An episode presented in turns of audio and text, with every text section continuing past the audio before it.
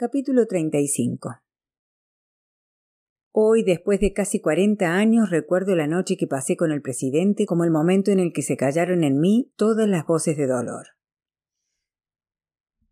Desde el día en que me había marchado de Lloroido no pensaba sino en que cada vuelta de la rueda de la vida traería un nuevo obstáculo a mi paso. Y claro está, eran los obstáculos y las preocupaciones lo que le habían proporcionado a mi vida su intensidad. Cuando avanzamos contra corriente, cada punto de apoyo adquiere una importancia característica. Pero mi vida se hizo mucho más dulce y agradable a partir del momento en el que el presidente se convirtió en mi dana. Me fui sintiendo como un árbol cuyas raíces hubieran encontrado al fin la tierra húmeda y fértil bajo la árida superficie. Nunca había tenido motivos como ahora para sentirme más afortunada que otros y he de decir que tuve que pasar un largo periodo en aquel estado de felicidad antes de que empezara a hacerme posible mirar atrás y admitir lo infeliz que había sido en el pasado. Estoy segura de que de otro modo no habría podido hacer la narración de mi vida. Nadie es capaz de hablar honestamente de sus sufrimientos hasta que no ha dejado de sentirlos. La tarde en la que el presidente y yo tomamos el té en la Ichiriki sucedió algo extraño. No sé cómo, cuando bebí saque de la más pequeña de las tres tazas que utilizamos, se me escapó una gota por la comisura de los labios. Yo llevaba un kimono negro de cinco cenefas con un dragón bordado en rojo y oro que llegaba a la altura del muslo. Recuerdo que vi cómo caía la gota bajo el brazo y resbalaba por la seda negra del muslo hasta detenerse en los gruesos hilos de plata con los que habían sido bordados los dientes del dragón. Seguro que cualquier geisha habría pensado que derramar sake constituía un mal augurio. Pero me pareció a mí que aquella gotita de humedad que se me había escapado como una lágrima era casi la narración de mi vida. Cayó por el espacio vacío sin control alguno sobre mi destino. Se deslizó por un camino de seda y fue a detenerse ante las fauces del dragón. Pensé en los pétalos que había arrojado el río Camo desde el taller del señor Arashino confiando en que sabrían encontrar el camino hasta el presidente. Me pareció que tal vez así había sucedido. Con la ingenuidad esperanzada que tan grata me había sido desde la infancia, siempre había imaginado que mi vida sería perfecta si llegaba a ser la amante del presidente. Era un pensamiento infantil que yo había acariciado incluso de adulta. Pero debería haber sido menos ingenua. ¿Cuántas veces tenía que aprender la dolorosa lección la de que aunque queramos arrancarnos la saeta que nos hirió, ésta nos deja en el pecho una herida que nunca se cura? Al expulsar de mi vida a Nobu no solamente perdía su amistad, sino que me exilaba de guion. El motivo es tan sencillo que yo debería haber sido capaz de prever lo que sucedería. Cuando un hombre obtiene lo que su amigo desea, se enfrenta a una difícil decisión. O bien debe ocultarlo, si puede, donde su amigo no lo vea o la relación con su amigo se verá perjudicada. Entre Calabaza y yo había surgido justamente este problema. Nuestra amistad nunca había vuelto a ser igual tras mi adopción. Así, aunque las negociaciones del presidente con mamita para convertirse en mi Darna duraron varios meses, finalmente llegaron al acuerdo de que yo dejaría de trabajar como geisha. No era yo la primera geisha que abandonaba Guión. Además de las que huían, estaban las que se casaban y las que abrían sus propias casas de té y sus hoquillas. Yo, sin embargo, me encontraba atrapada en un extraño ámbito intermedio. El presidente quería apartarme de guion para alejarme de Nobu, pero en modo alguno tenía la intención de casarse conmigo, puesto que ya estaba casado. La mejor solución, y esto era lo que el presidente había propuesto, habría consistido en instalarme en mi propia casa de té donde Nobu jamás habría intentado visitarme. Pero mamita no estaba dispuesta a permitirme abandonar la hoquilla, ya que ella no recibiría renta alguna de mi relación con el presidente si yo dejara de pertenecer a la familia Nita. Por este motivo, el presidente aceptó finalmente pagar a la hoquilla una cantidad considerable de dinero mensual para que mamita me permitiera abandonar mi carrera. Yo seguí viviendo en la hoquilla como lo había hecho durante tantos años, pero ya no iba a la escuelita por las mañanas, ni recorría guion para hacer visitas de cortesía en ocasiones especiales, ni por supuesto acompañaba a ningún cliente por las tardes. Dado que solo había empezado a pensar en hacerme geisha para ganarme el afecto del presidente, no debería haber tenido sensación alguna de pérdida al apartarme de guion. Sin embargo, a lo largo de los años había ido haciendo muchas amistades, tanto con otras geishas como con muchos de los hombres que había conocido.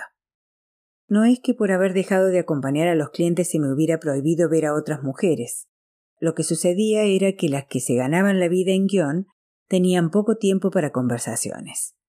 A veces sentía envidia cuando veía a dos geishas que caminando presurosas para llegar a su próxima cita se reían de algo que había sucedido en la anterior.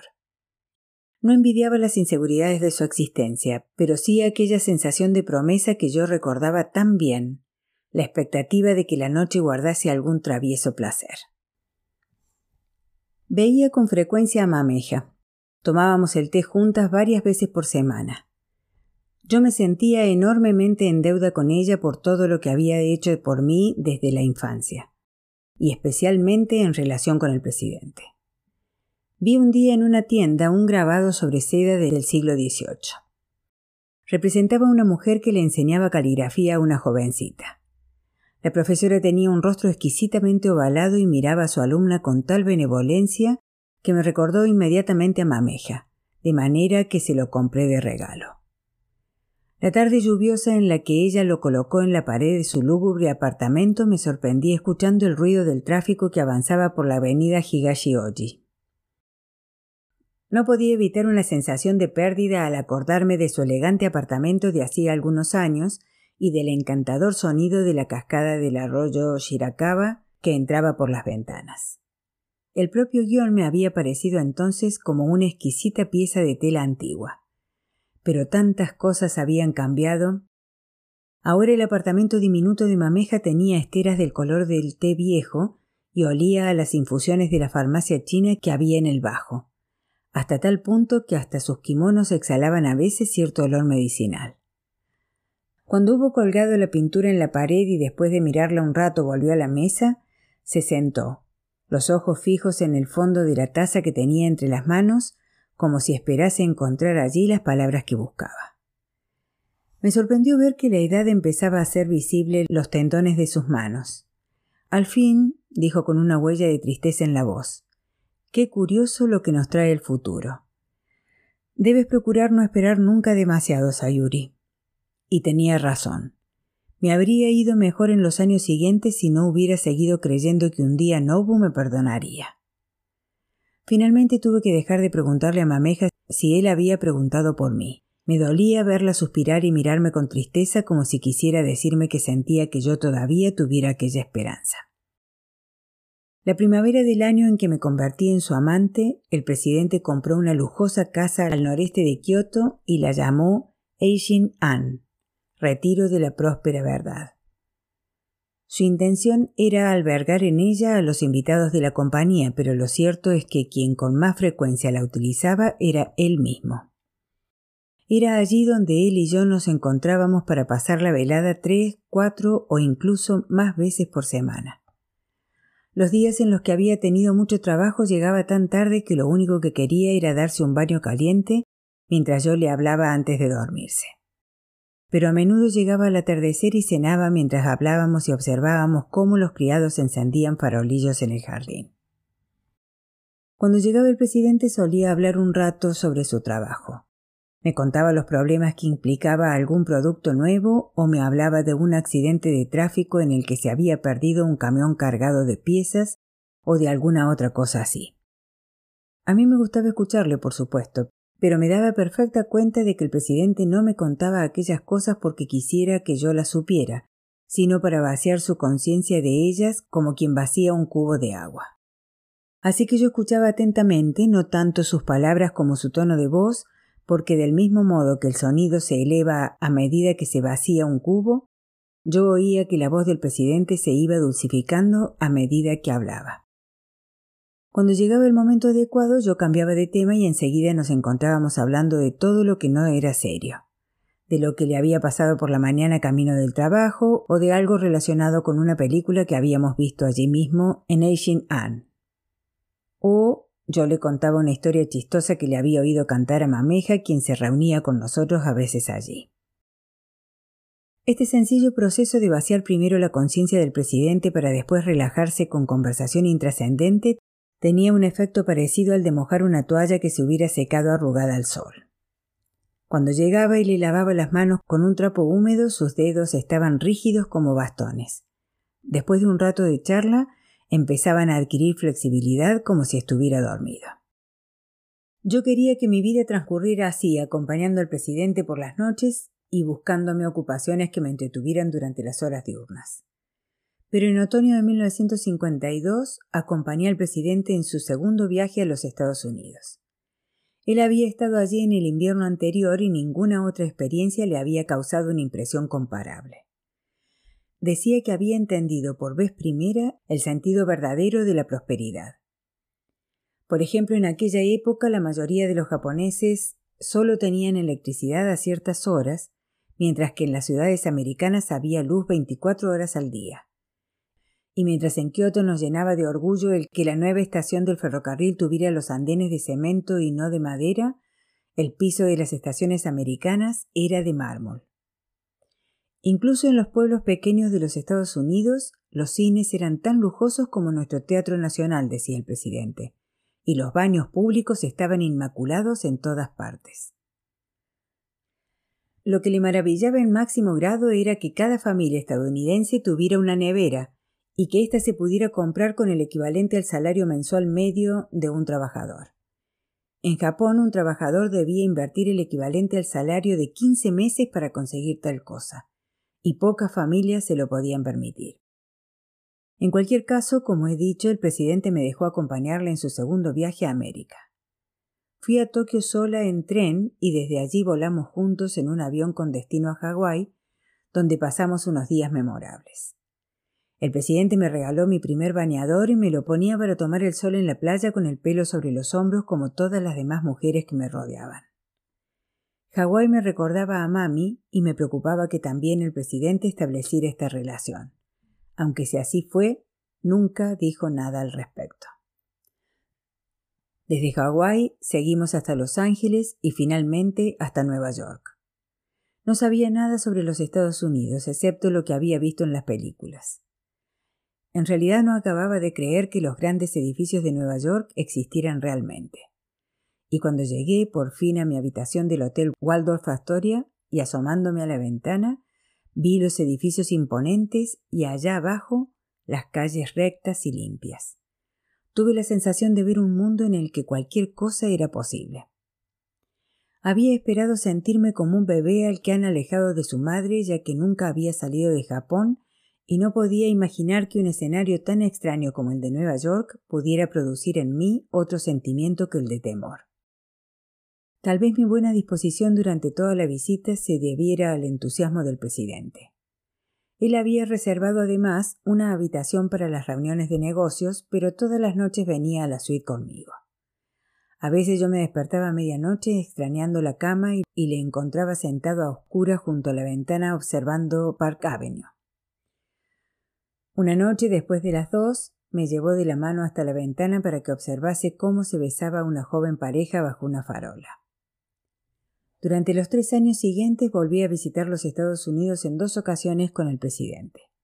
Mientras él hacía sus negocios durante el día, mi criada y yo visitábamos museos y restaurantes, incluso una vez fuimos al ballet, lo que me impresionó profundamente.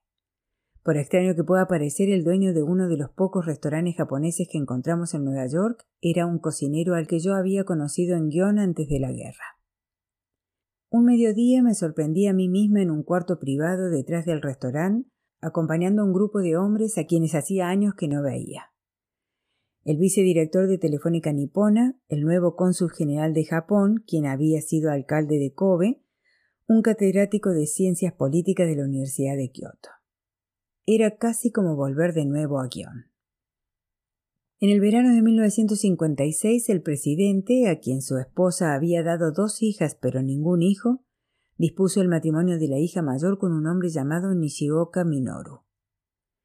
La intención del presidente era que el señor Nishioka adoptase el nombre familiar de Ibamura y se convirtiera en su heredero. Pero a última hora el señor Nishioka cambió de parecer e informó al presidente que no quería casarse.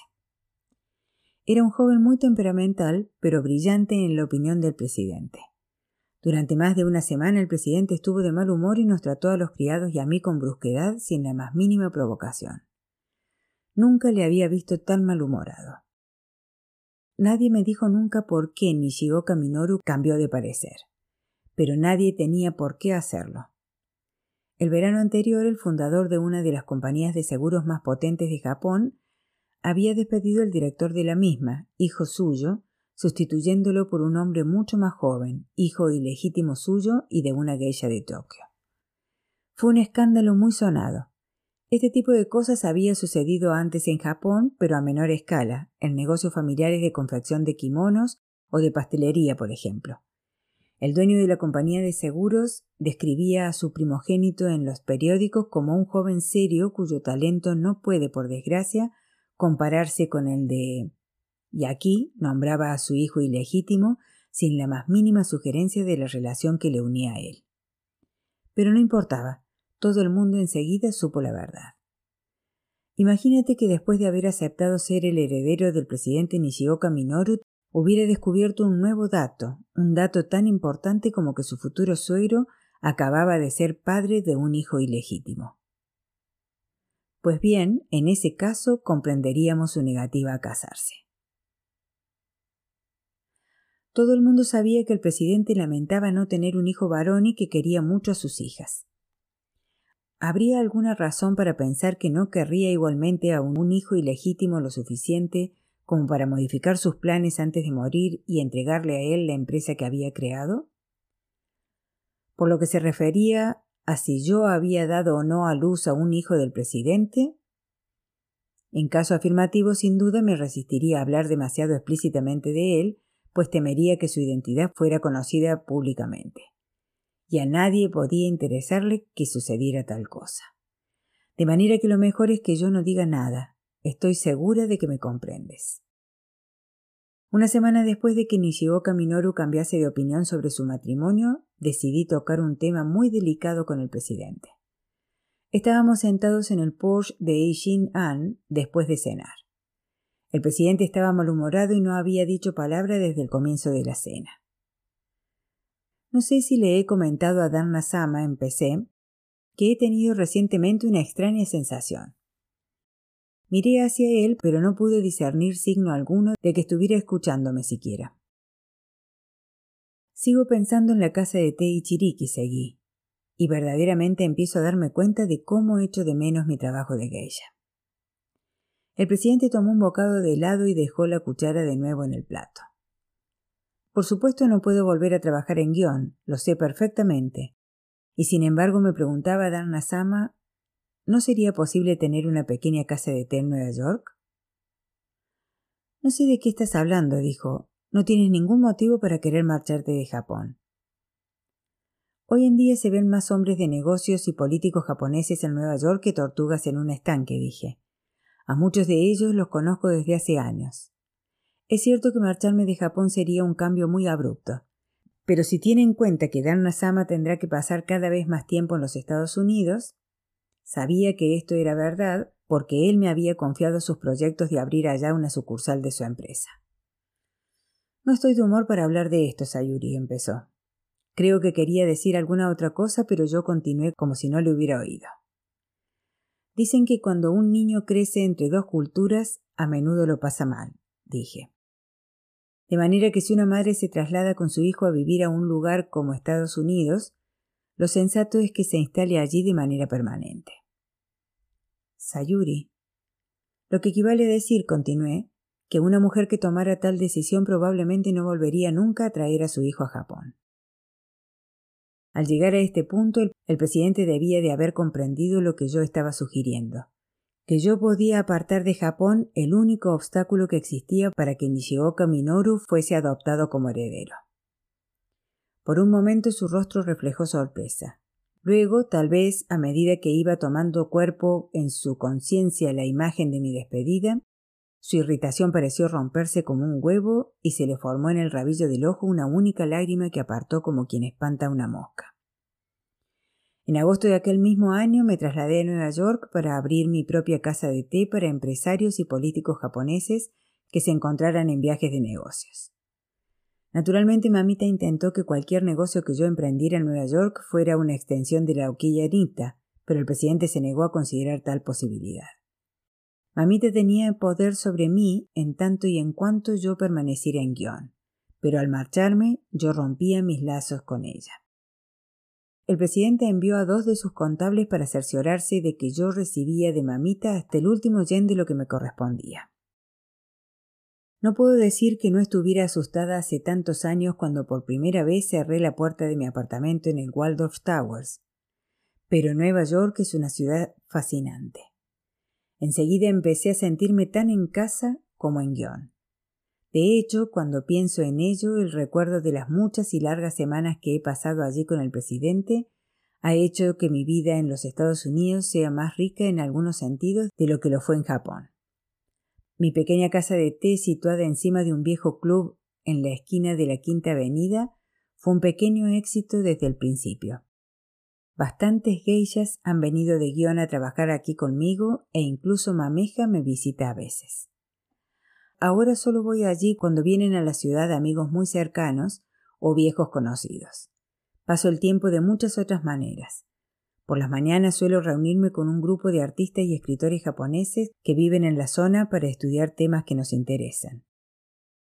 La poesía, la música y en una ocasión, durante todo un mes, la historia de Nueva York.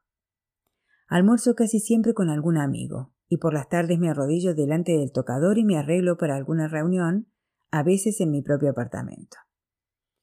Cuando levanto la cortinilla de encaje que cubre mi espejo no puedo evitar el recuerdo del olor lechoso del maquillaje blanco que tan a menudo llevé en guion. Me gustaría tanto volver allá de visita. Por otra parte, creo que me perturbaría ver todos los cambios.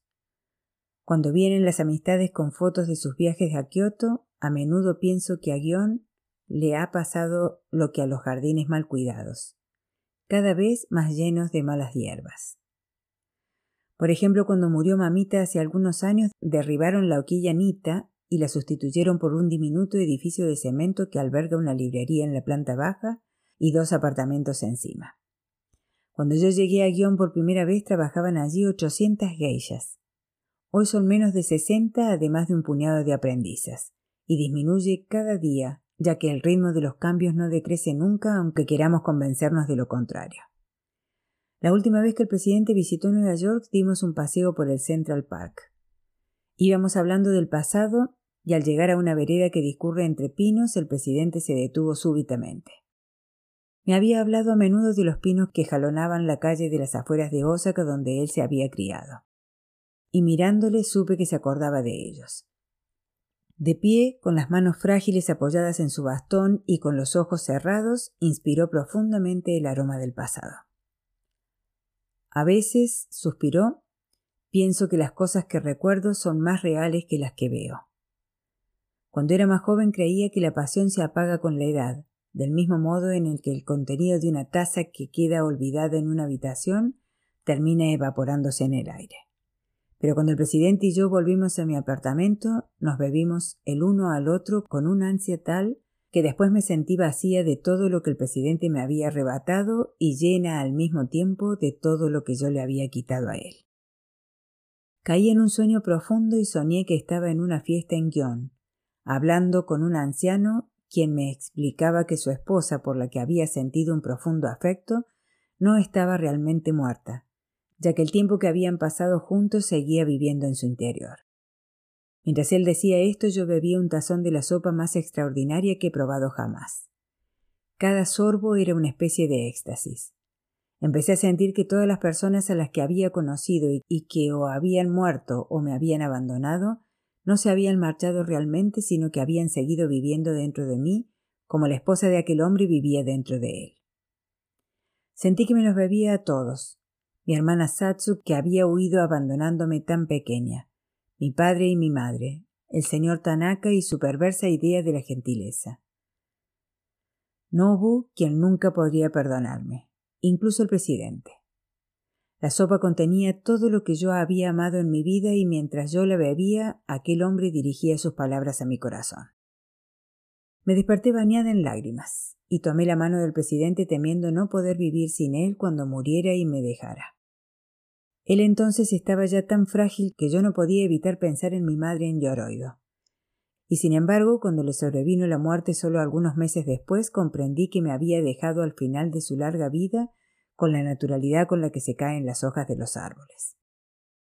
No sé decirte qué es lo que nos guía en esta vida, pero yo caí hacia el presidente como caen las piedras al suelo.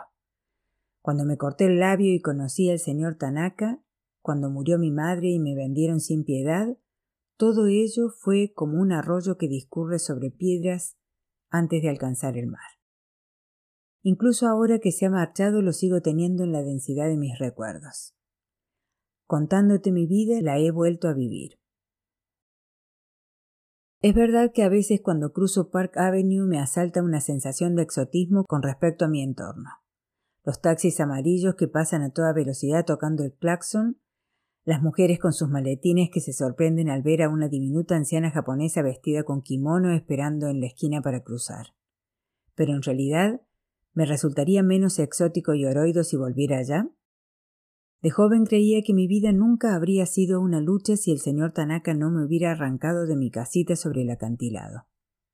Pero ahora sé que nuestro mundo no es nunca más permanente que una ola que se eleva sobre el océano.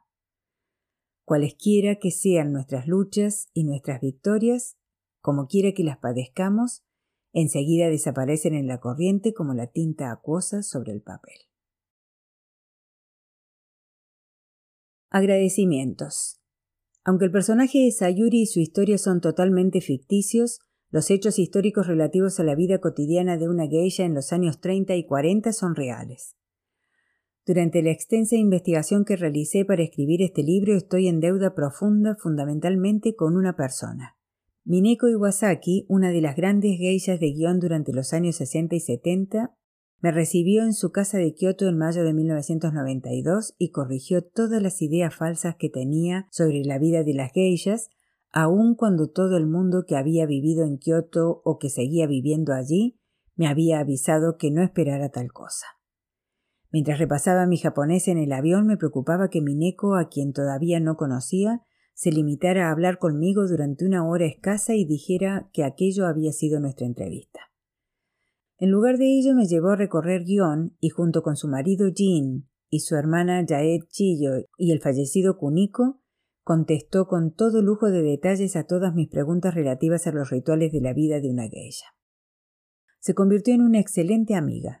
Tengo el más grato recuerdo de la visita que nos hizo en compañía de su familia a Boston y la estupenda sensación que tuvimos mi mujer y yo viendo en la televisión un partido de tenis con nuestra amiga japonesa una mujer de unos cuarenta años que casualmente era una de las últimas geishas educadas conforme a las viejas tradiciones.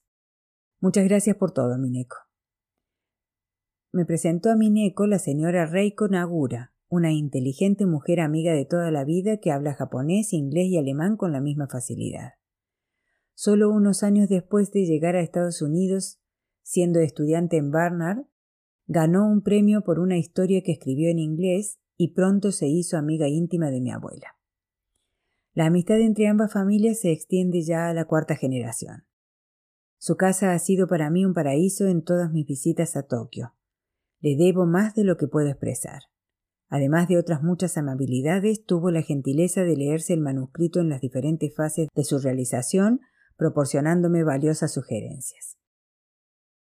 Durante los años que trabajé en esta novela, Trudy, mi esposa, me ha proporcionado más ayuda y apoyo del que nadie puede esperar.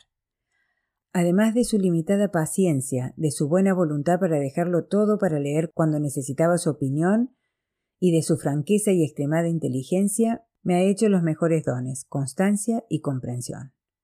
Robin Desser de Noft es el tipo de editor con el que sueña todo escritor apasionado, lleno de ideas, entregado y siempre dispuesto a ayudar, además de inmensamente divertido. Por su forma de ser cálida y directa, su profesionalidad y su encanto, no es fácil encontrar a nadie como Light Feldman. Soy extremadamente afortunado de que sea mi agente. Helen Bartle, Sabes bien todo lo que hiciste para ayudarme desde el principio. Muchas gracias a ti y a Denise Stewart. Le agradezco mucho a mi buena amiga Sara Laschever su atenta lectura del manuscrito y sus generosas y perspicaces sugerencias e ideas. Teruko Craig tuvo la gentileza de pasarse horas charlando conmigo sobre su vida de niña en Kioto durante la guerra. También agradezco la ayuda que me prestó Lisa Dalby, la única mujer americana que haya llegado a ser geisha, y a su excelente libro, Geisha, un estudio antropológico de la cultura de las geishas en el que también cuenta sus propias experiencias en el distrito de Pontocho. Ella me prestó generosamente toda una serie de libros japoneses e ingleses sobre el tema de su colección particular. Gracias también a Niharu Nakamura, quien ha escrito sobre sus experiencias en el distrito de Shimbashi en Tokio y tuvo la amabilidad de charlar conmigo durante el curso de mi investigación. También estoy en deuda por sus sagaces ideas y empatía con mi hermano Stephen. Robert Singer, conservador de arte japonés del Country Museum of Art de Los Ángeles, se tomó la molestia durante mi estancia en Kioto de mostrarme de primera mano cómo vivían antaño los aristócratas japoneses. Bowen Dees, a quien conocí en un viaje en avión, me permitió leer un manuscrito sobre sus experiencias en Japón durante la ocupación aliada. También estoy en deuda con Alan Palmer por dejar que me beneficiara de su extenso conocimiento de la ceremonia del té y de las supersticiones japonesas. John Rosenfield me enseñó historia del arte japonés como nadie habría podido hacerlo, haciendo que una universidad tan gigantesca como Harvard pareciera una pequeña escuela. Le agradezco a todos sus buenos consejos. Tengo una inmensa deuda con Barry Minsky, por el papel que jugó cuando yo intentaba hacer realidad esta novela. Además agradezco sus innumerables gentilezas a David Kuhn, Mary White, Kazumi Aoki, Yasu Ikuma, Megumi Nakatani, David Sand, Yoshio Imakita, Mamebe Medwet, la fallecida Cecilia Milward, Camila Trinchieri, Bárbara Zafiro, Steve Weisman, Toshikata Tsukamoto, Carol Janeway, de Lynn Pleshit, Denise Russoff, David Schwab, Alison Tolman, Lidia Yagoda y Len Rosen.